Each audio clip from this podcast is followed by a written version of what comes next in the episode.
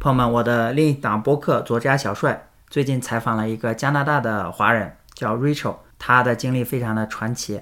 他之前在国内做省台综艺的制作，后来到了加拿大，从橱柜厂的木工开始干，到做上了厂长，盘下了企业，后面还有自己的财务自由的规划。呃，我觉得是一个非常励志的普通人的故事。所以呢，呃，把他的采访的一部分，也就是关于他的财务规划的这一部分。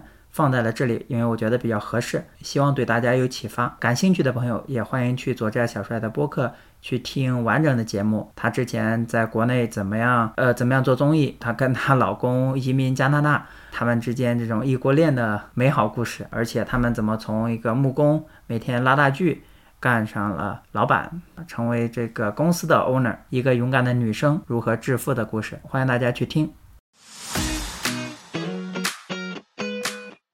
但是我并不认可房产投资是被动的投资，我觉得它更多像是主动性的经营。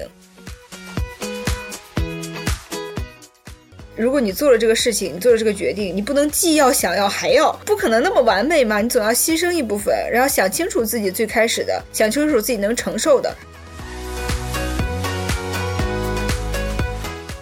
我只是觉得有一些人是博眼球或者非常极端的人，他不是哪一个群体的问题。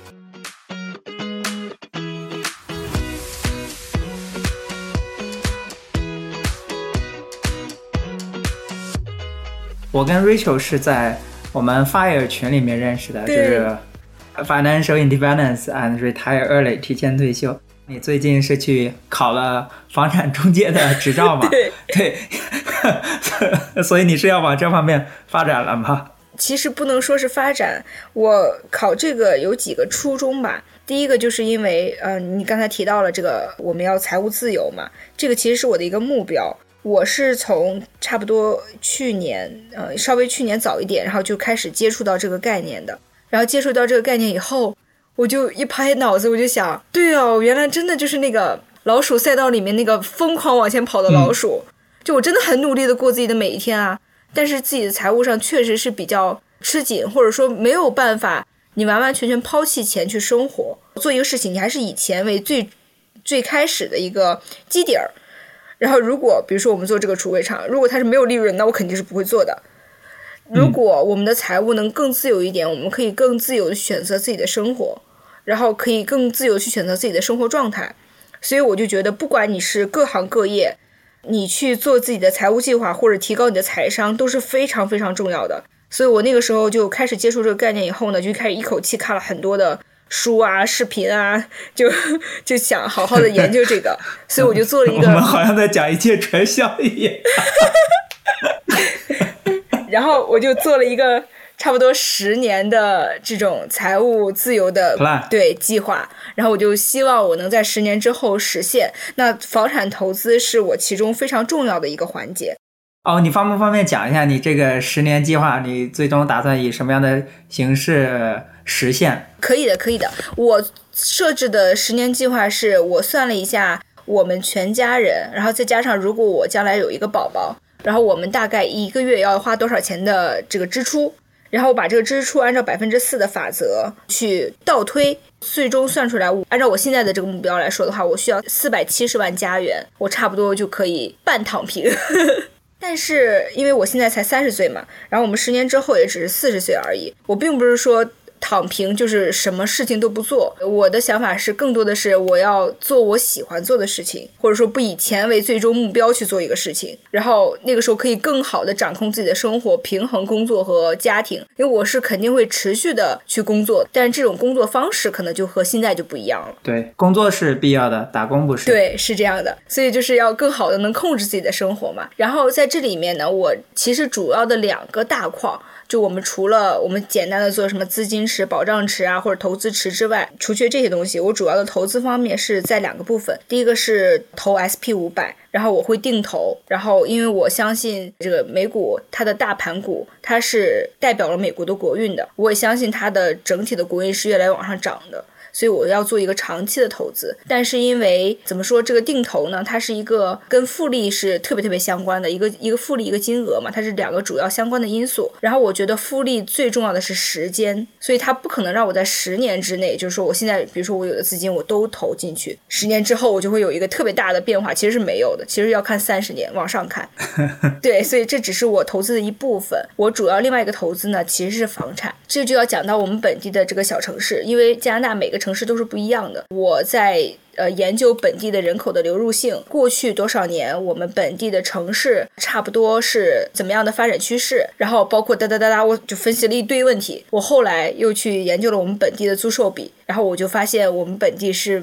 蛮适合投资的，然后在其实呢，加拿大我就觉得，比如说像多伦多或温哥华这种地方，它的投资潜力肯定是更大的，因为它虽然看不到目前的现金流，但是它可能有更多的升值的空间嘛。但是对于我一个小白来说，一开始的远程投资，或者说一开始花那么大的资金去投资，我觉得对我来说是不明智的，不可能一口气吃个胖子。是的，是的，对，要从你能触手可及的或者你更确定的市场开始。那我以我的一个投资房为例，我去年的时候买的投资房，我们本地呢是。百分之五点五的升值空间，也就是说每十三年我们的房产是翻一个倍的。这是建立在我们之前本地的人口流入没有这么大的情况。而现在呢，因为温哥华的房子的溢价非常非常的，它的相当于泡沫，不能说它的泡沫大，只能说它太高了嘛，所以很多人负担不起，开始往我们周围的小城市去走。而我所在的城市呢，是一个非常著名的养老城市，然后它也很沿海，所以它的气候啊、宜居性啊，包括我们周围的商圈或者日常的其他的。服务都是不缺的，所以我是非常看好我们本地的会不停的在流入，再加上因为我在市场里面嘛，我接触到的差不多近半年之内，很多的顾客都是从温哥华或者卡尔加里或者多伦多过来的，他们是搬家过来的，所以我觉得我们之前的时候是没有这么多人的，所以我真的觉得我们本地的市场是一个很好的，再加上同理来说呢，我们的出租市场，我们这边房子的空置率是很低的，所以整体来说我觉得蛮好，很有可投性，所以呢，我去年。就去试了一个，当然了，我相信就是说这个世界上没有两全其美的好事，没有鱼和熊掌兼得的事情，所以你不可能说我既看着我的现金流好，又看着我的升值空间大，那没有那么好的事情，所以你一定要在当中做一个平衡。然后很多人选了温哥华或者多伦多的市场，他就是他能吃得住这个现金流，他就虽然是负现金流，但他自己个人生活不会很影响，他可以吃得住，所以他可以持有得住，所以他就能增值，他就能享受到那个利润的翻倍也好，或者利润的大比例的往上增也好，有可能他是全款买的，不用。付利息，也有可能，但投资一般不这样建议啊。投资这样的话还是很吃亏的。嗯嗯，那个投资比直接往下降了很多。那像我们的话呢，我就觉得，我就所有的因素我都尽自己最大的能力去考虑、去分析了之后，我觉得 OK，现在的现金流我也吃得住。然后现在持有我也吃得住，我也不指望他说他立刻就要翻倍，或者过几年他一下子就怎么样。但是我长久来算的话，它就是一个很好的投资标的。呃，以我的现在投资房为例，我现在投资房买完之后，所有所有的下来，差不多是不到九十万，八十八万差不多。然后呢，我把它出租出去之后，我每个月的贷款啊，我是在五点零九的时候的利息，所以我的利息并不是低的利息了。然后。我每个月要还贷款是三千七百块，我每个月的呃能回来的是四千，哦，我算一下啊，差不多有四千三百或者四千四百块。四千三的租金，三千七的成本。对，然后呢，我去掉这些贷款之后呢，我又要付掉我的保险，然后付掉我的地税，我差不多每年这一套房子，我可能顶多往里投个两三千块钱。哦，还是付的，但是基本上持平，一年两三千。对，但是非常非常少，而我们几乎现在大部分的人都会就有一个。预测嘛，就比如说两三年之后，这个利息还是要往下走的。OK，主要你现在是，我现在是五点零几的利息，就是你现在即使在利率的非常高的一个点五点零了，你还能够将将打平。所以你的期待，比方说是未来几年它会慢慢下降，那到时候你现金流就出来水落石出了。是的，当然我最开始盘算的时候呢，因为我买的是个新房，它有点期房的性质。最开始盘算的时候呢，我那个时候是按照百分之不到百分之二十一点八的利息去算的时候呢，我一个月只有。有两千七的贷款，也就是说，本来在盘算的时候，它其实是有一个正向的现金流的。那怎么涨那么多？多久啊？就这半年，就这大半年。半年，半年，所以半年成本从两千七涨到了四千三。但是那个时候我只是盘算阶段，因为我买的是新房，新房的 occupancy 没下来的话，我也是不能交接的，所以它也只是盘算而已。但是那也太夸张了，这跟赌博一样。但是利息的增长，它可能就是这个样子吧。我是去年的时候一下子买了两套投资房，啊、一套是自己全款的首付，另外一块是借的钱。